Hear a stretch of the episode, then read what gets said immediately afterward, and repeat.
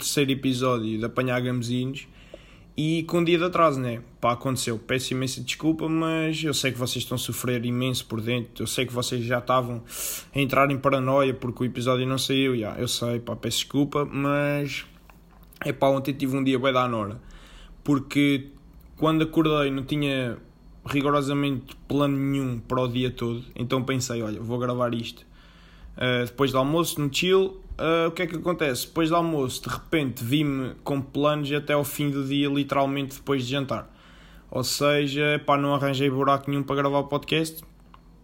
Então, olha, foi assim, malta. Estou a gravar agora aqui quarta-feira e vai ser com um diazinho de atraso. Epá, foi uma boa semana, tenho-vos a dizer que isto foi uma boa semana, pá. Uma boa semana porquê? Porque, olha, boas temperaturas, que foi o que eu já, que o, o que eu já vos disse. Malta, o tempo está fixe, está um bom calor, dá logo para fazer muito plano. O pessoal anda num bom mood, dá para ir à piscina, dá para ir à praia, dá para fazer churrascos, dá para ir para uma esplanada, dá para ir passear, meu. É do caralho. Bom tempo equivale a pessoas felizes. E podem mandar para o caralho quem disser que prefere o inverno. Podem, podem mandar. Porque, malta, boa semana. Andei muito bem, pá. andei contente, boas cenas a acontecer. Oh, espetacular, espetacular mesmo. Um, meio que tive foi um dia fodido nesta semana. Foi o quê? Quinta-feira. Tinha lá marcado uh, que os gajos da Mel iam meter fibra em casa. Eu não sei se vocês estão a par, mas os gajos da Mel têm uh, duas denominações. Ou seja, há, há duas formas de tratar, de chamar um gajo da Mel. Podemos chamar gajos da Mel ou podemos chamar uh, filhos da puta da Mel. Pronto. Uh, não sei se estavam a par. Porque cabrões de merda. É pá, que não tem outro nome. Oh, é, são as empresas mais. Das, das, empresas mais incompetentes que eu conheço, meu. Nunca dá nada à primeira. O serviço é uma merda. Um gajo paga é caro. É pá, ridículo. Então os gajos foram lá quinta-feira. Foram lá a casa pôr fibra. Foram como quem diz. Foi um gajo. Logo aqui a começar, mandam-me só um gajo para fazer o trabalho que no mínimo tinha que ser para dois e se fosse três não fazia mal nenhum. Mas mandam-me só um gajo. Esse gajo, um incompetente de merda, não percebi nada daquilo.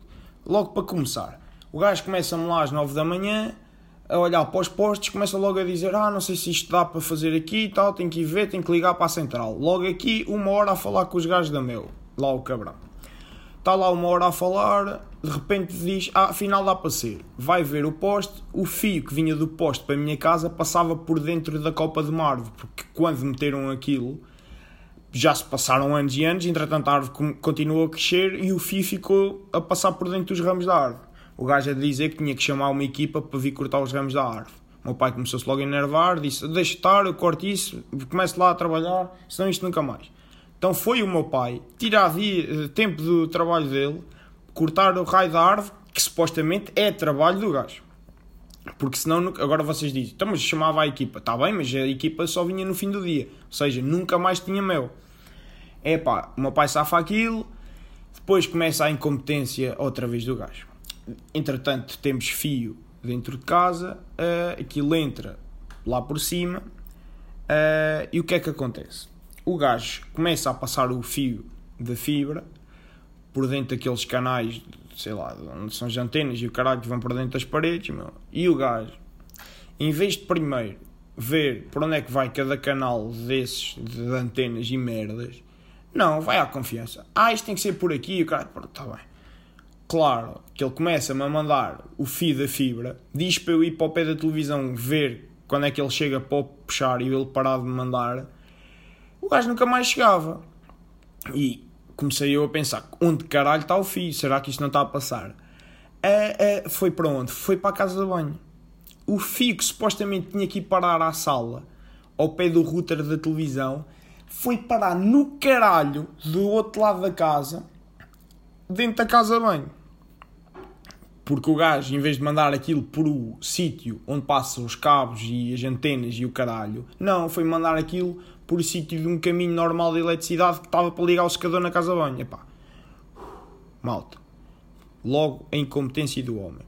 Depois chega lá, liga aquilo, tudo muito bem, faltava unir o fio da fibra. E pelo que eu percebi, eu já sabia de antemão, de antemão não, de toda a experiência do dia, percebi que ele era um incompetente. E eu sabia que o, a cena de unir a fibra é o momento mais uh, fodido de toda a instalação da fibra, porque é preciso ser mesmo ao milímetro, porque o cabo da fibra é mesmo uma cena que se parte bem facilmente. Claro, claro que o gajo demorou uma hora e meia, uma hora e meia a unir o cabo da fibra. Quando eu vi já instalarem no outro lado e fazerem aquilo em 5 minutos. O gajo demorou uma hora e meia, meu. Completamente ridículo. Se. Aliás, até vou mandar aqui isto para cima da mesa. Se alguém da Mel tiver a ouvir, estão a perceber, e algum gajo importante da Mel, estão a par da Uber, em que um gajo tem um, tem um condutor e depois pode dar estrelas, conforme a nossa satisfação. É pá, façam a mesma merda com os gajos que vocês metem a instalar a vossa, a vossa fibra. É que, por amor de Deus, eu naquele momento eu dava um pintelho de estrela. Estão a perceber? Um pintelho de estrela. Para não falar... Oh, para não falar que ele... Epá, cheirava mal como o caralho, para começar. Eram nove e meia da manhã, já tinha um cheiro a cavalo em casa que não se podia. Opa! Portanto, olha, eu não... Está-me está a tirar do sério outra vez. Porque vocês não entendem, malta. Eu almocei às quatro da tarde. Comecei às nove da manhã lá com o gajo para trás e para a frente. Almocei às quatro e meia da tarde. Fui dar treino, passou-se o dia oh, logo. Eu nem vi pelo dia passar. Oh, absolutamente ridículo. Tenho a dar um pinteiro de estrela ao serviço da meu. Está bem? Agora, de facto, agora eh, realmente a internet está mais rápida. Mas, é pá, estamos em 2020, meu. Estamos em 2020 e continua 11 em 10 pessoas a protestar contra estas empresas de telecomunicações a dizer que são uma merda, porque são, meu, o vosso serviço é uma autêntica merda. Um gajo tem que pagar caro. É pá, ridículo, meu. Eu tinha vergonha. Eu tinha vergonha. Eu tinha vergonha. Pronto, é isto. Mas vamos adiante. Vamos adiante para o segundo dia da semana de alguma tensão aqui na cabeça do, do gajo. O que é que acontece? Fui com o carro à inspeção, malta. Fui com o carro à inspeção e pronto, vocês já sabem, até, até, acho que foi o Teixeira da Mota que já fez um, um podcast uh, em que falou sobre isto. É sempre um momento boeda tenso, pelo menos para mim, ir com o carro à inspeção. Porquê? Primeiro que tudo, um gajo chega lá, quem é que está na inspeção? Só homens, nos seus 30, 40, 50, bom bigodinho, boa barriga de cerveja, boa voz grossa, um ar intimidatório. E chega lá que esta andorinha, num carro, para ir à inspeção. E como eu estava a dizer, que se já é normalmente um ambiente tenso, porque de repente um gajo esquece onde é que é o pisca. Pisca para a esquerda. Um gajo entra em pânico e nem sabe fazer um pisca. O que é que acontece? Fui num carro que não era meu. Para além do carro não ser meu, o carro era de um cliente do meu pai. O carro tinha 30 anos ou mais, estava ligeiramente a cair aos pecados e com 99,9 probabilidades, por cento de probabilidades daquilo chumbar.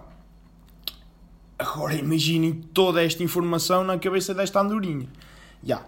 chego lá uh, porque supostamente era o meu pai para ir com o carro à inspeção. Porque eu vou-vos contar aqui um segredo. Pronto, como vocês já sabem, o meu pai tem um stand. Ou seja, o meu pai por ano vamos mandar aqui o número para cima da mesa, vai com 100 carros à inspeção. Ou mais. Multipliquem isto por 10, 15 ou 20 anos. Uh, que o meu pai vai sempre ao mesmo centro de inspeções. Ou seja, milhares e milhares de carros que já passaram por lá, que eram carros, entre aspas, do meu pai. Ou seja, ele conhece aqueles gajos todos. E eu vou-vos contar um segredo, que é o quê? Se eu quiser passar um carro que está chumbado, pá, eu consigo passar um carro que está chumbado Perceberam assim? Como é óbvio, não posso fazer isto sempre. Mas de vez em quando, quando é preciso, vamos expor. Isto é tudo hipotético, malta. Se não está um GNR a ouvir, não, dá para passar, estão a ver? É pá, e era para fazer isso, né? Porque, como eu vos disse, o carro ia chumbar de 100% de certezas. O meu pai, à última hora, em vez de lá ir ele, manda-me a mim e depois, ah, depois dá lá uma palavra ao gajo, tal, dizes que és, és meu filho, não sei o quê. E eu, ai, o pânico, ai, o pânico. E depois é outra, que um gajo está de máscara, que se um gajo fosse sem máscara, conhece, ah, o filho do bacalhau, um gajo está de máscara ninguém conhece um gajo. Tive meio que me apresentar e tal, e, se fosse a cena, yeah, claramente o carro ia chumbar, chegou-se ali uma parte em que eu fui chamada à parte, olha, depois tens de dizer ao teu pai que isto, isto e isto, ele tem que arranjar, não vou pôr nada na, na folha de inspeção, mas olha que isto tem que ser arranjado, está-se bem. Ou seja, como é óbvio, tipo, o carro ia chumbar e não vai igual, agora não vai continuar assim. Não, tipo, vai-se ter que arranjar, só que para evitar merdas, pronto, está passado e agora é arranjar. Uh, mas, malta, o ambiente tenso nesta cabeça da andorinha. Primeiro deixei logo o carro ir abaixo. O gajo, ah, pode chegar o carro à frente, meu. Um carro que eu não estava habituado a conduzir, de país de 1980, com 3 ou 4 mudanças só. Tudo perro, malta. Começo logo, carro abaixo. Toda a gente olhar para mim, eu, ah, caralho, porque é que eu me meto nestas merdas? Pronto, foi um bocado duro, mas passou, tudo impecável, malta. O carro já está arranjado, já está bom espetacular. Agora não me vão fazer denúncias à GNR quando aqui a fazer subornos à autoridade de inspeção de automóveis. Pá. Não, não, vamos confiar nestas merdas, malta. Isto é sigilo como se isto fosse uma, uma consulta entre médico e paciente. Que, que é isto, isto é terapia para mim, malta. não, mas é isso, pá. É isso, foi um ambiente tenso. Uh, depois tenho aqui uma teoria para vocês, pá. Tenho aqui uma teoria um bocado rápida de, de, de explicar mas que é, pelo menos isto acontece comigo e eu acho que partilhei isto com alguém e esse alguém concordou comigo, mas já não me lembro. Uh, que é o quê? Eu sinto que os meus melhores stories, aqueles que têm a mais piada, que, que o pessoal se fode a rir e responde, ou que, tipo, ou seja, tipo, os bons stories são aqueles que eu meto nos amigos chegados. Nos stories para o, para o público em geral. É só merdas, tipo, um gajo está a ver uma paisagem, tira um storyzico. Tipo, estão a perceber? As cenas bacanas, vai tudo para os amigos chegados. Estão a perceber? Isto é. Isto chateia-me um bocado, porque ao mesmo tempo não chateia, mas chateia. Ao mesmo tempo não chateia, mas chateia. Pronto, é o que, é o, que o gajo tem para dizer. Uh, mas já pá, os melhores stories que eu tiro, que eu sinto, ah, bom story, o pessoal vai se foder rir, tem bem da piada ou uma merda assim, está nos amigos chegados. Pronto, é isso que eu queria pôr. E eu sei que alguém concordou com isto, só que esta cabecinha de andorinha não está bem, não se lembra quem é concordou. Mas sei que, pronto, portanto, se isto se verificar também em vocês, é uma teoria novamente verificada por este podcast. Que é a teoria que os stories que nós metemos para os amigos chegados são muito melhores do que aqueles que metemos para o público em geral. Pronto, é isto, malta, é isto. Um, epá, e agora tenho aqui um tema sensível, malta. Tenho aqui um tema sensível que é vou, uh, vou esta semana, para a semana, vou, vou cortar o cabelo e vou, vou trair o gino, malta. Eu sei, malta, isto é uma bomba, pá. isto é uma bomba, mas já vou, tra vou trair o gino. Porque, opá, um grande amigo meu, que é o Simão, está a estagiar numa, numa barbearia em Liria.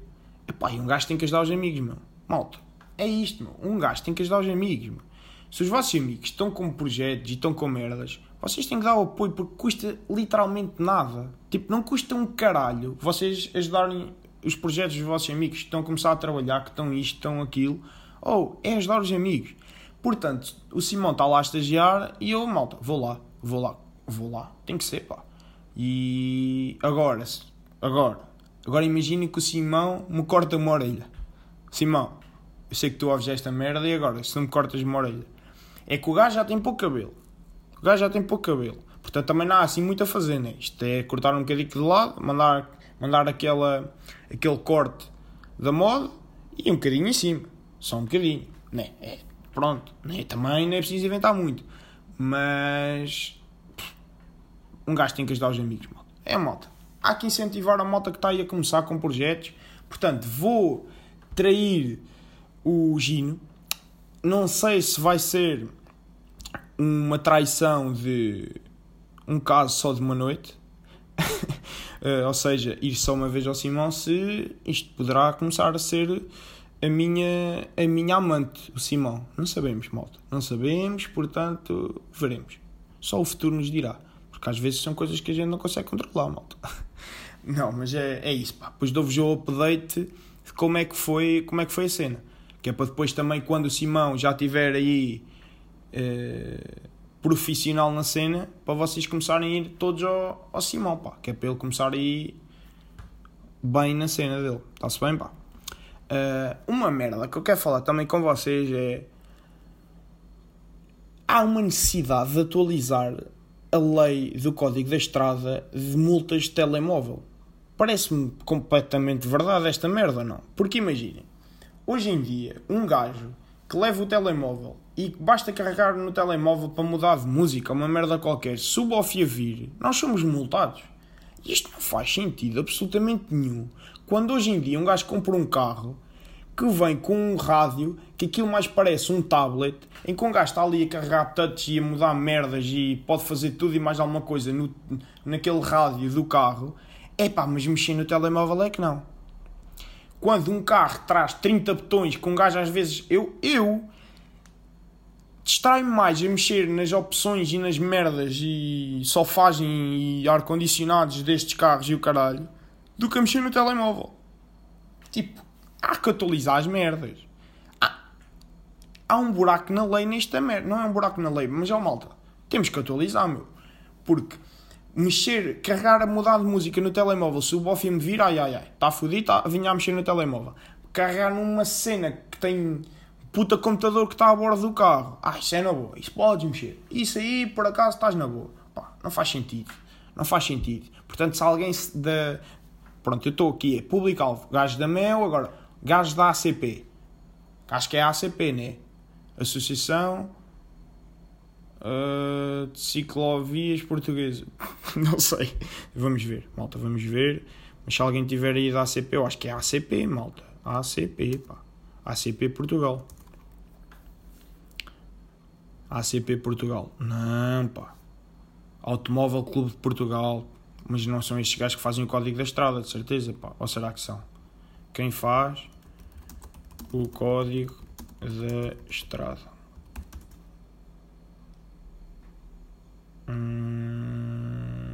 Claramente não vou abrir o site da Wikipedia.